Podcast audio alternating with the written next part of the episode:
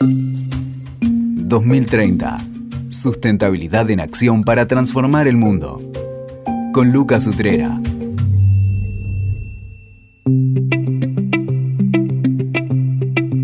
Bienvenidos al podcast 2030 Sustentabilidad en Acción. Hablamos todo el tiempo de sustentabilidad del futuro, las futuras generaciones, pero estamos en la década crucial, la década en la que si no actuamos los daños serán irreversibles.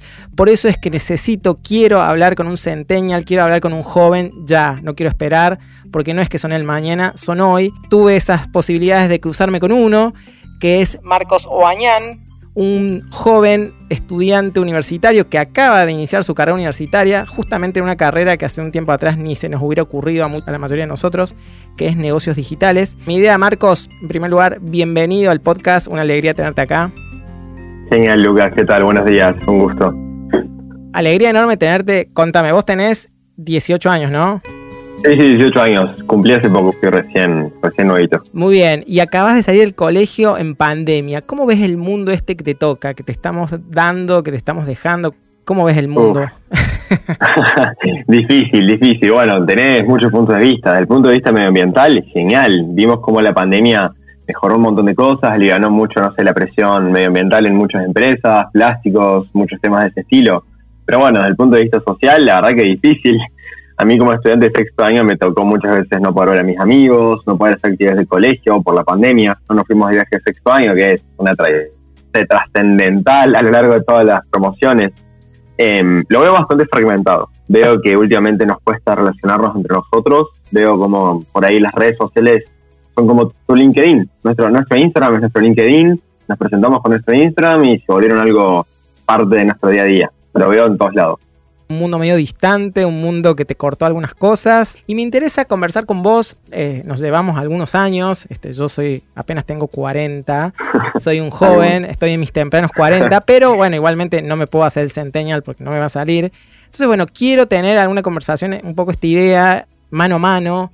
Esto de mito no tanto, porque es como que todo el tiempo estamos poniendo expectativas, prejuicios, ideales en la generación, en tu generación, que es la, la, que viene, en realidad la que ya está, porque ya estás acá. Así que yo quiero sacarme algunos mitos, a ver si son verdad o no. Por ejemplo, ¿el celular es una extensión de tu mano? ¿Sí o no? ¿Verdadero o falso? Sí, 100%. El celular es una extensión de mi mano y no lo veo como algo malo, lo veo como algo genial yo no uso mi teléfono para todo, uso mi teléfono para ubicarme. Bueno, actualmente estoy en otra provincia, que yo soy de Córdoba, no soy de Buenos Aires. Uso mi teléfono para ubicarme, para hacer llamadas, para hacer pagos, eh, para transferir datos. Muchas veces lo uso para estudiar, eh, absolutamente. Si en mi teléfono me, me, sacas algo mío, me sacas una parte que, no sé, se me complica. Tengo que el del Mitre, tengo que ver dónde tomarme la estación, tengo que empezar a preguntarle a las personas y esto no lo veo como algo malo, lo veo como algo genial. No sé, hace cientos de años, no sé, no sales de tu casa sin brújula. No tanto tu edad, pero hace muchísimos años. Y la verdad que ahora creo que los aparatos se van modificando, pero la idea es la misma, hacernos la vida más fácil. Perfecto. Y hace la vida recontra fácil. ¿Y desde qué edad tenés celular? Eh, yo comencé bastante tarde, lo tuve recién alrededor de los 14, 13. Bueno, para nosotros eso es súper tarde. Yo fui mis últimos, de los últimos de mi grupo. Eh, fue un Blackberry, me acuerdo. Un Blackberry blanco sin teclado. Bueno, casi sos un centennial medio viejo si tuviste Blackberry. sí, sí, Mirá, mirá, yo arranqué a los 23, 24 años con un primer celular que era claramente no era un Blackberry. Celular entonces parte de la extensión de tu mano. ¿Usás billetes? ¿Cuántos billetes tenés en tu billetera en este momento? ¿Los usás o ni a palos? No, la verdad que cero. Hace meses que no me manejo con efectivo y no sabes lo cómodo que es. No sé lo cómodo que es ir a un restaurante porque vas con tus amigos, gastan 3.700. ¿Qué sea número? Todos tenemos que tener cambio para repartir. Uno paga, los otros le transfieren, listo, tema cerrado. No sé, la verdad, hasta pones propina virtualmente. La verdad que es mucho más cómodo, limpio, barato, todo. Me gusta mucho más. Perfecto. O sea que haces honor a ser un nativo tecnológico. Perfecto, primer mito entonces aclarado. Otro mito, los jóvenes no se involucran, solo están mirando el celular. ¿Verdadero o falso? ¿Qué dirías? Uf, difícil, difícil. ¿No se involucran o sí? Yo tuve la suerte de poder participar en varios proyectos de Rotary International, es una ONG, estuve mucho en la parte de servicio y medio ambiente, y la verdad que tenías de todo. Tenías el que solo iba al proyecto con el merendero para subir la historia de Instagram y sacar la foto y caretearla, y tenías no, el que la verdad la reponía, la verdad hablaba con el merendero, hacía las actividades, organizaba, cooperaba. Tenés de todo un poco. No creo que sea algo característico de nuestra generación, la verdad. Lo veo en todos. Está bueno. ¿Y vos en tu caso, cómo te involucraste? Eh, en un principio eh, me entré a Rotary, eh, de hecho a Interact, que es la división para jóvenes menores de 18, por un amigo que me lo comentó, me pareció una buena idea y me uní. es una, una ONG internacional que tiene muchos comités de medio ambiente, de finanzas, de club. A mí me gustó mucho la parte de servicio, que es la más directa de interacción social y ayuda social.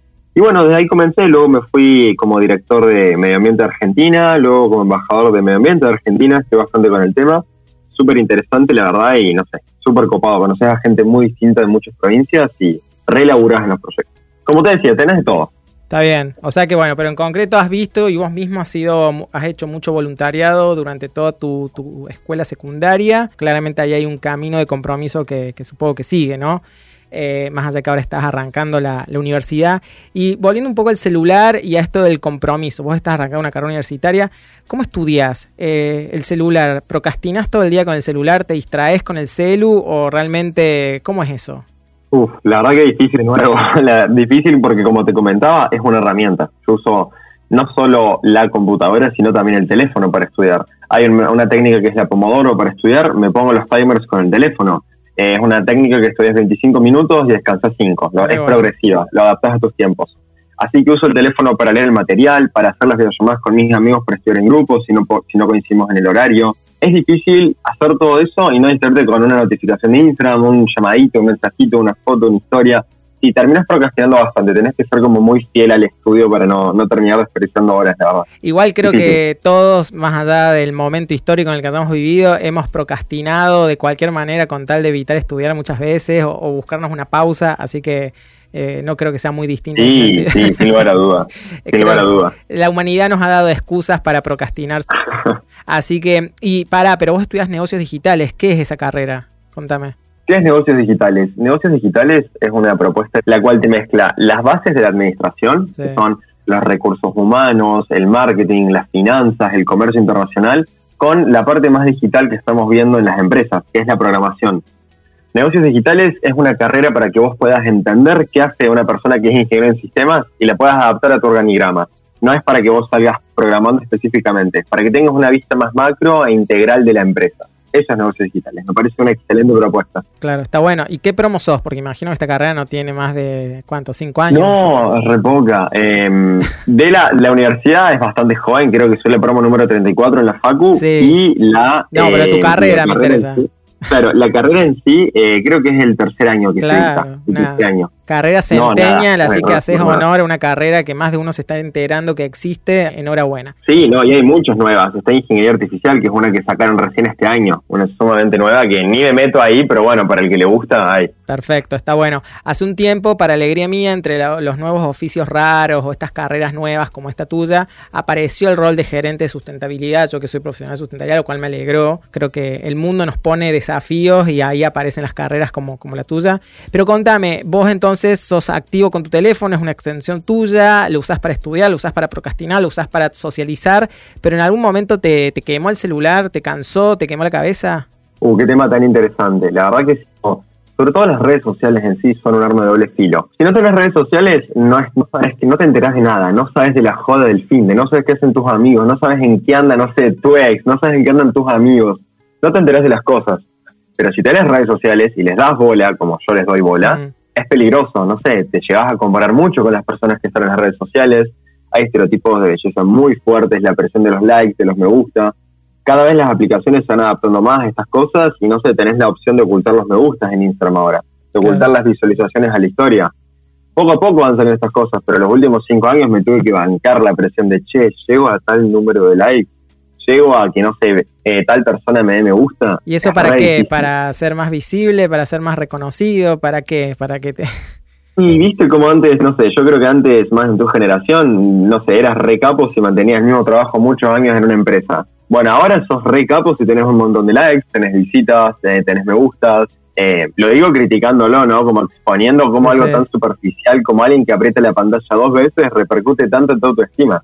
Es muy loco y muy peligroso porque no te das cuenta, tenés que tener, o sea, como bases muy sólidas para evitar eso. ¿Y haces momentos de, no sé, pausas donde no tocas el celu, lo apagás, lo haces algo o es inevitable extensión tuya? ¿Te pasó alguna vez? Sí, la verdad que es difícil, pero trato. Sobre todo en el verano, no sé, digo, bueno, me desinstalo Instagram esta semana. Esta Ah, semana bueno no eso. tengo Yo no he sido capaz todavía de hacerlo, mira. Difícil, difícil. Más aún TikTok, que es una red que no uso tanto, pero mis amigos están pegadísimos todo el Eso te iba a decir, vos es tu red de Instagram básicamente y un poco Eh, mi TikTok. red es Instagram. Sí, Mirá. pero mis amigos usan mucho TikTok.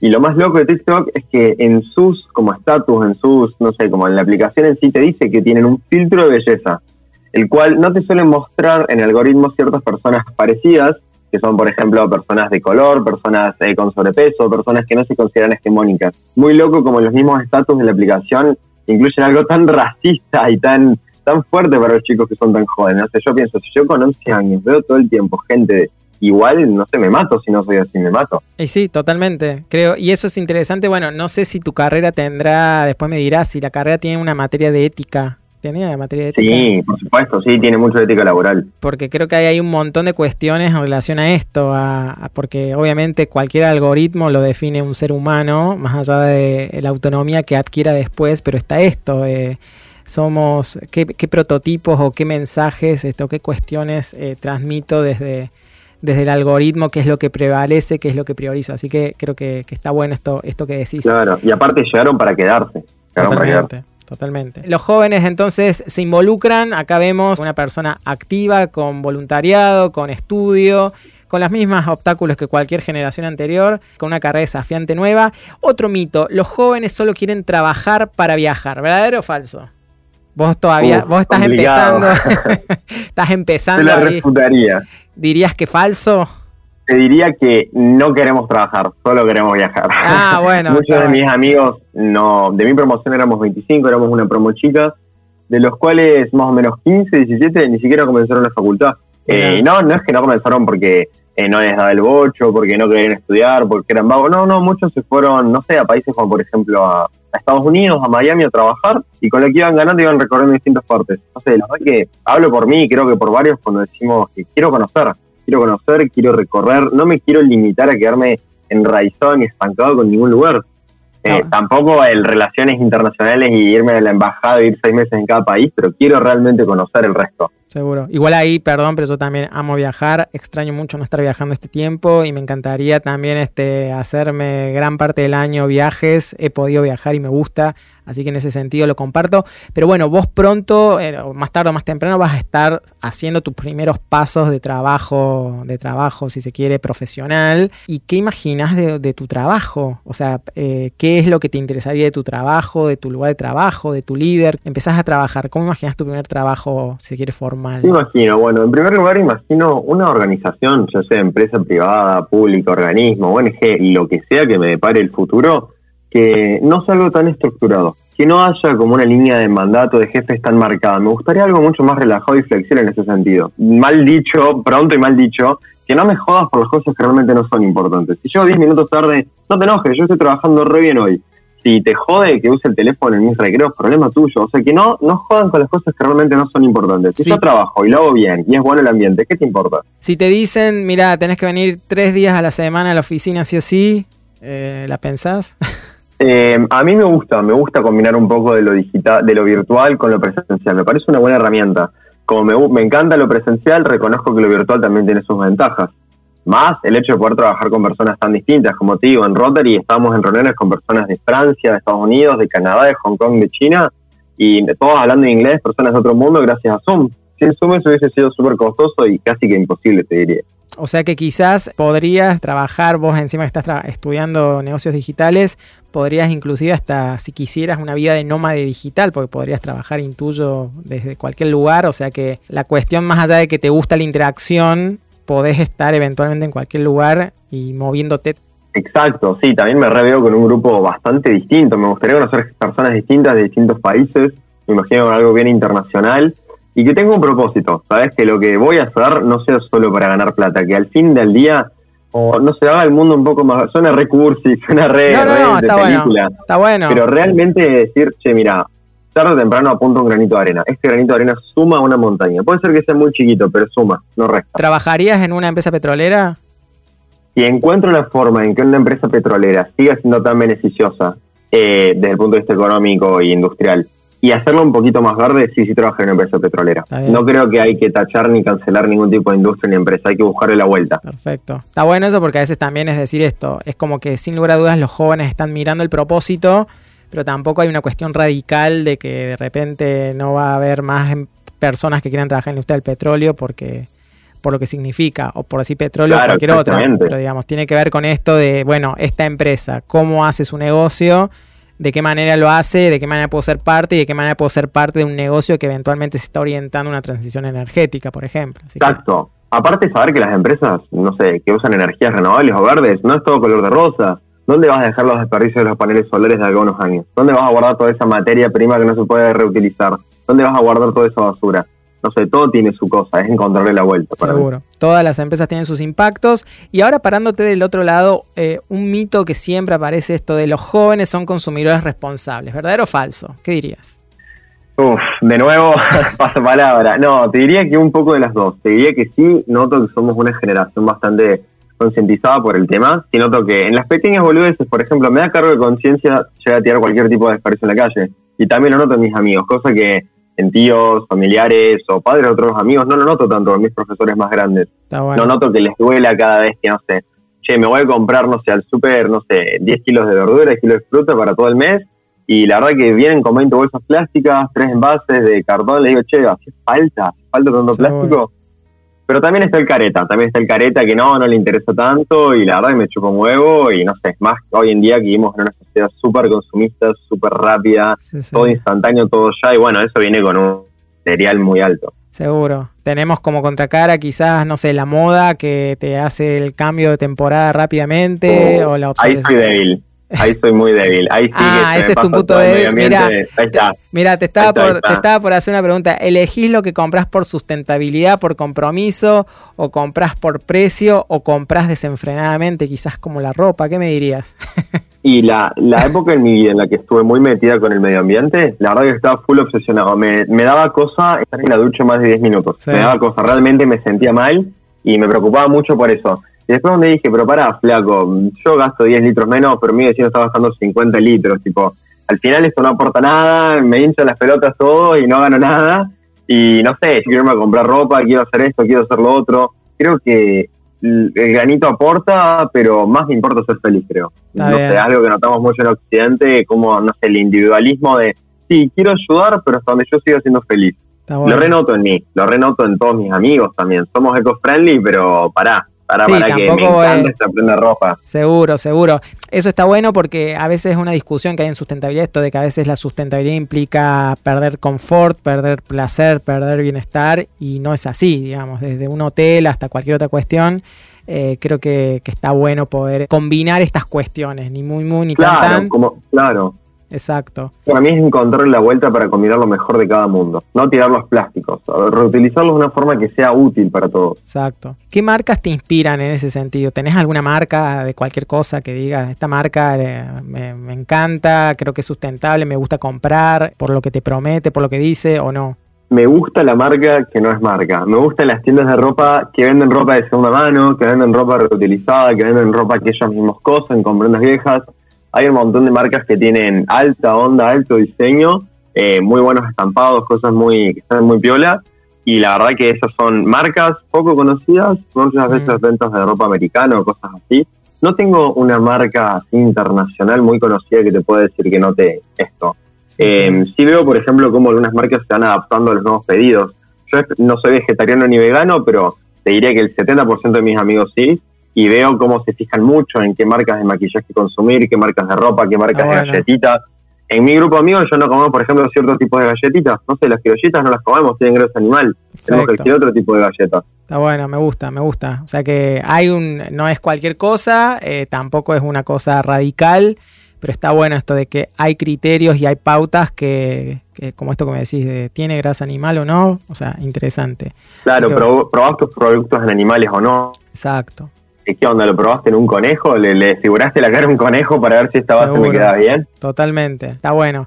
Ahí después también este, dilemas tuyos de negocios eh, digitales cuando seas profesional, ¿qué marca te inspira a comunicar también? Este, porque de alguna manera vos vas a, vos vas a generar mensajes o estrategias para que una marca venda. Entonces, serías capaz de, me dijiste, trabajarías en la petrolera, pero digo, cada uno se pone sus propios límites de hasta dónde, hasta qué marca, a esta marca la acepto, hasta no, así que creo que vas a tener ahí temas interesantes a lo largo de tu carrera. Sí, por supuesto. Y aparte saber que todo lo que yo planeé de acá un año va a cambiar. No, no hay nada que se mantenga tanto en el tiempo. Nunca creí que iba a estar acá hoy, jamás. Mira, perfecto. Yo tampoco. Así que está bueno. Otro mito esto de, no tan mito de la, liquidez de las cosas y, lo que nos sorprende el mundo. Así que eso está bueno. Decime, ¿quién te inspira más? Eh, un activista como, no sé, Greta Thunberg, un artista, eh, un político. ¿A quién le crees más? Tu generación. Lo discutimos mucho con mis amigos y la verdad que yo y mis amigos no somos del Team Greta. No, no creemos que los extremos son necesarios para dar un mensaje. Bien. Sí, entiendo su posición, entiendo lo que comunica y coincido con ella en muchos puntos, pero la forma radical agresiva no es tanto mi estilo. Okay. Eh, un muchísimo, que lo sigo es un montón y la verdad que me reinspira es Coldplay. La banda mm. Coldplay, en especial Chris Martin, que es el cantante, la verdad que para mí es lo más. Con mis amigos, no solo que su música es genial, sino que la forma en la cual innova en sus shows no sé si sabías, pero en los últimos años no hizo giras porque las quería hacer eco-friendly. Él dijo que no volvió a hacer una gira hasta que no sea 100% eco-friendly. No sé si habrá cumplido su objetivo, pero bueno. La de ahora, este la, que está ahora en, Buenos Aires, la, que se viene en Buenos Aires, es sustentable aparentemente en todo sentido, compensa huella de carbono, así que bueno, para ver en detalle qué significa. Pero está bueno, está bueno esto que me, que me decís. Y en todo sentido, también es un gozo re espiritual, re divertido, no sé es alguien bastante joven, lo, noto joven, lo noto fresco, no noto tan, tan cuadrado, noto que él tiene mucho su energía, mucho su espiritualidad, mucho él guiarse por la música, pasarla bien y divertirse, algo que no noto en todos los artistas o activistas políticos. La política ni nos interesa, la verdad que a los políticos no, ni nos interesa, así que ni te podría opinar porque no, no me importa. Está bueno, está bueno, está bueno. Eh, interesante esto para cualquier anunciante o cualquier este a quien a quien toma como, como imagen pública este está bueno esto por dónde pasan las inquietudes al menos de tu mirada y de tu grupo. Otro mito los jóvenes tu generación son desprejuiciados y abrazan la diversidad. Verdadero o falso Uf, Pregunta. Eh, suena muy viejo, pero lo noto más en los más chicos que en mí. por ahí querías una entrevista con alguien joven y, por ahí ¿Qué tengo que tener? Mi hijo de cuatro años. Este. no. Eh, bueno, sí noto que somos mucho más abiertos en cuestiones en cuanto al honor de la familia y los propósitos para el futuro. ¿A qué me refiero? Yo creo que nadie ve mal a mis 15 amigos que no quieren trabajar ni estudiar y que solo quieren recorrer y estar en el río la verdad que no lo veo como algo malo, me parece la decisión de cada uno y no me parecen ni vagos, ni mancheros, ni nada. La verdad que no, en esas cosas lo noto bastante bien. Eh, hay bastantes cosas como, por ejemplo, hay mucha brecha, hay mucha brecha de, ah, sos pro aborto, no sos pro aborto, eh, apoyás a los trans, no apoyás a los trans, hay mucha brecha, eso lo noto, la mentalidad más de grande que, ah, o perteneces a tal o tal, muy extremista, no, no hay grises, eso lo noto en nosotros, no hay grises, es muy difícil, sí o sí tenés que pertenecer, o tenés la etiqueta feminista, y estás pro aborto y pro de construcción de género total, o si no apoyas una de esas cosas, no entras en ese grupo.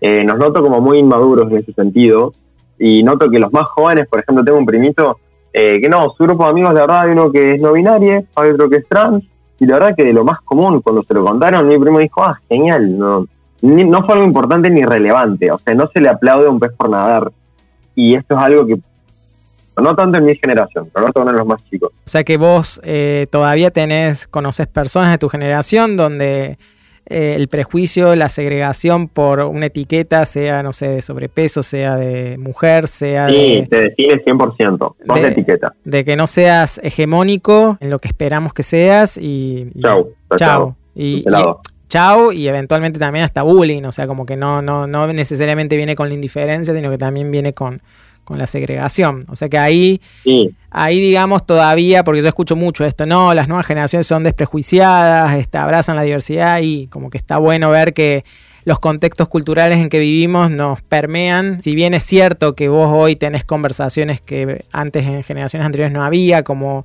como esto de la igualdad de género, el feminismo, las personas trans, etcétera, que te obligan a tomar posición al menos, pero bueno, no todo el mundo necesariamente está de acuerdo.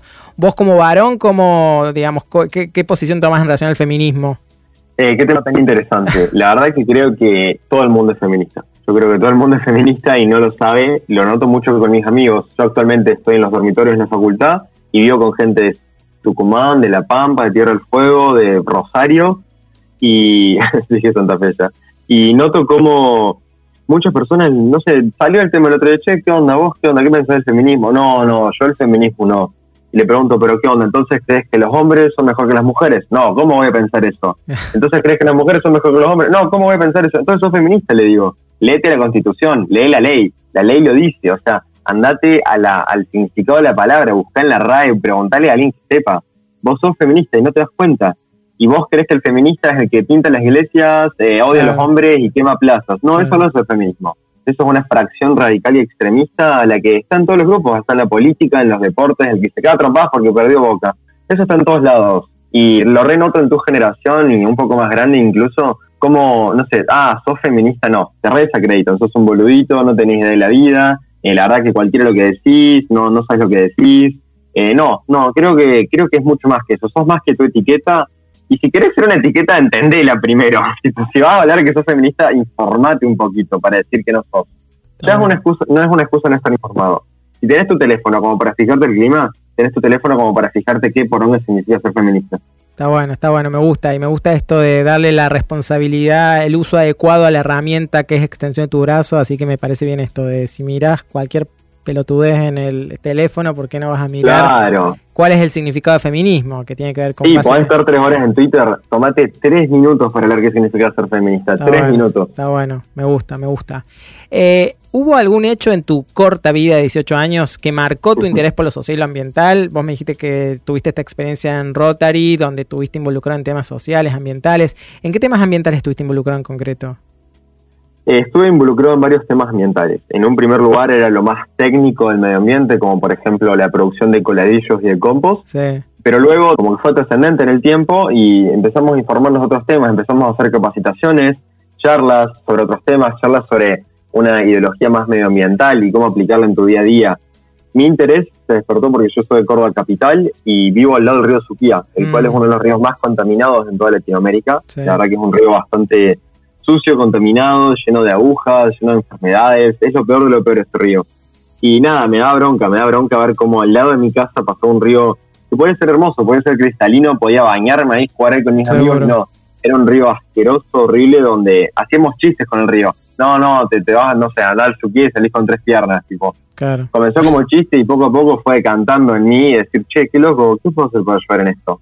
Mira. Así que ahí, ahí el hecho fortuito ahí del vecindario, este, ahí con medio sucio del río, está bueno. O sea que ahí empezó esa inquietud que trasciende lo ambiental y claramente también te marca en lo social, imagino que. Claro, es mi salud. Yo tomo el agua de ese río. Yo tomo el agua de ese río y ver cómo las plantas potabilizadoras no hacen nada al respecto, ni siquiera le ponen cloro al agua, la mandan derecho, me parece terrible, me parece terrible y que nos va a repercutir de acá a poco, de acá a poco, y si no hacemos nada, me siento Greta diciendo esto, tan así. No nada, no.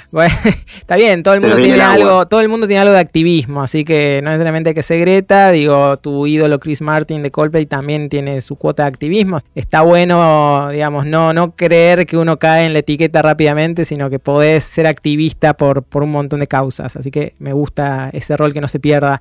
Y eh, para ir terminando, siempre en el podcast preguntamos cómo se ve el mundo en 2030, que es el año en que los ODS, los objetivos de sostenibilidad de Naciones Unidas culminan, no sabemos qué va a venir después, pero las metas son a 2030.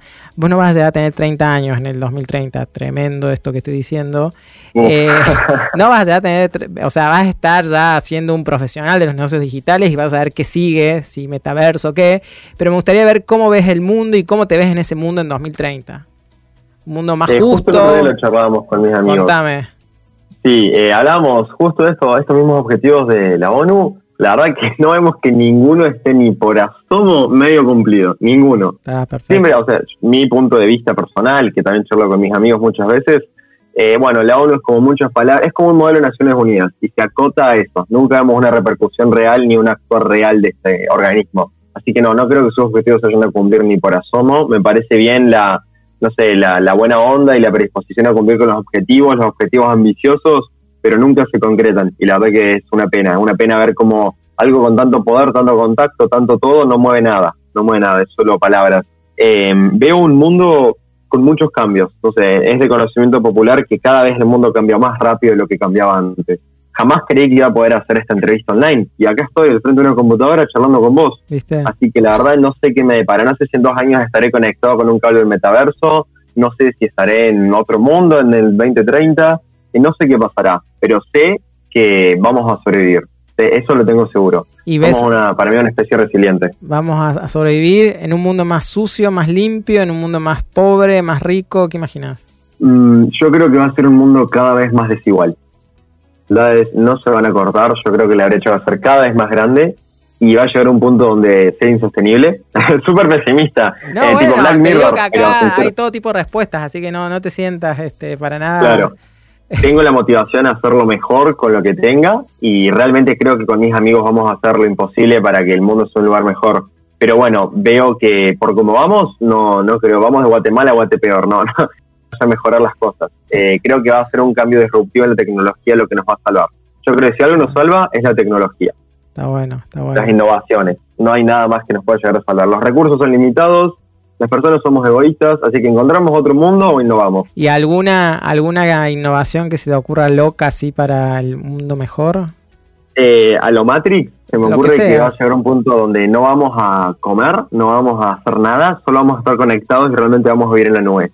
Sinceramente creo que de acá muchísimos años, nos reveo de acá 100 años o antes incluso, eh, donde la única forma de no consumir tanto es no haciéndolo, no consumís. Bueno, ya está, no consumís más, estás conectado. Estás viviendo una realidad virtual. Eh, y eso... Claro, hay un montón de capítulos de Black Mirror que hablan de esto. ¿Te entusiasma eso o no te atrae tanto?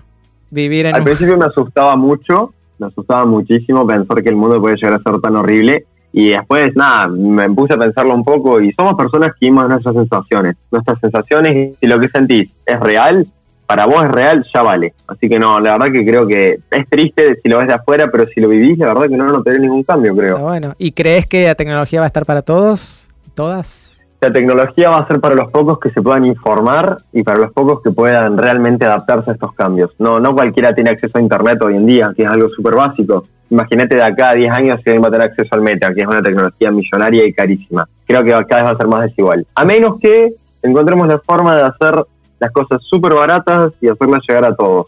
bien. Ahí creo que sí. Ahí hay un, desafío de un propósito interesante para pensar este, una solución de cómo crear un mundo, aunque sea virtual, un mundo mejor para todos. Muy bien, Marcos, una alegría enorme escuchar eh, de primera mano la voz de un centennial que nos cuente cómo ve el mundo eh, en este camino que estás arrancando recién con arrancando recién en cuanto a tu vida adulta de estudiante universitario. no, ah. adulta no, 18 años todavía. Bueno, ya no sos tan pibe, che. ya, sos un ciudadano, ya sos un ciudadano, este, así que todo legal. Todo, todo legal. Así que bueno, que, que disfrutes todo ese camino, que sin duda cada vez se pone más interesante. Y bueno, muchas gracias. Bueno, muchísimas gracias a vos, Lucas, por recibirme. Muchísimas gracias, la verdad. Bueno, Marcos, una alegría. Muchas gracias a vos. Un saludo, nos vemos. Escuchaste 2030, sustentabilidad en acción para transformar el mundo. WeToker, sumamos las partes.